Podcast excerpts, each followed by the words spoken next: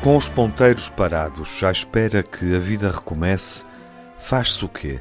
Foi nisso que Bruno Nogueira pensou quando ficamos todos fechados em casa.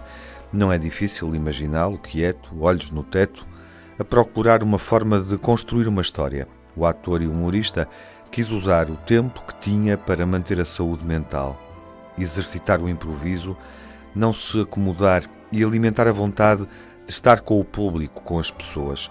Lançou no Instagram o programa diário Como é que o bicho mexe.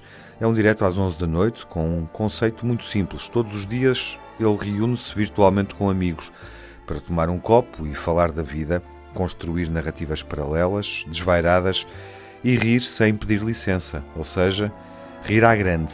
O sucesso foi impressionante, com dezenas de milhares de seguidores, tantos que não caberiam no pavilhão Atlântico que ele encheu no passado mês de fevereiro. Afinal, há tão pouco tempo, quando encerrou a última turnê de stand-up.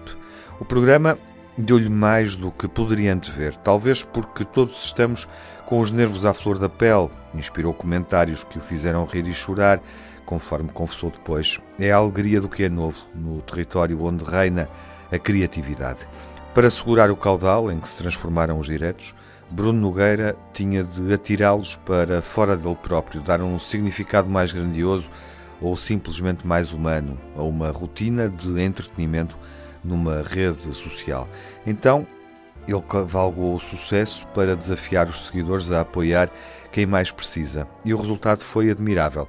A partir de doações mínimas de 5 euros, ele já angariou dezenas de milhares de euros que reverteram para organizações que apoiam idosos, vítimas de violência doméstica, pessoas sem abrigo, ou seja, três uh, dos segmentos uh, da população que mais sofre com o vírus que nos está a infernizar a vida. Só para a Associação Casa de Apoio aos Sem-Abrigo, ele angariou, com os seguidores, claro, 11.400 euros. Fazer mal é tantas vezes uma doença. Mas fazer bem também é uma doença. Para Bruno Nogueira, a vida tem de ser assim e mais nada. Fazer com que a existência tenha outra graça.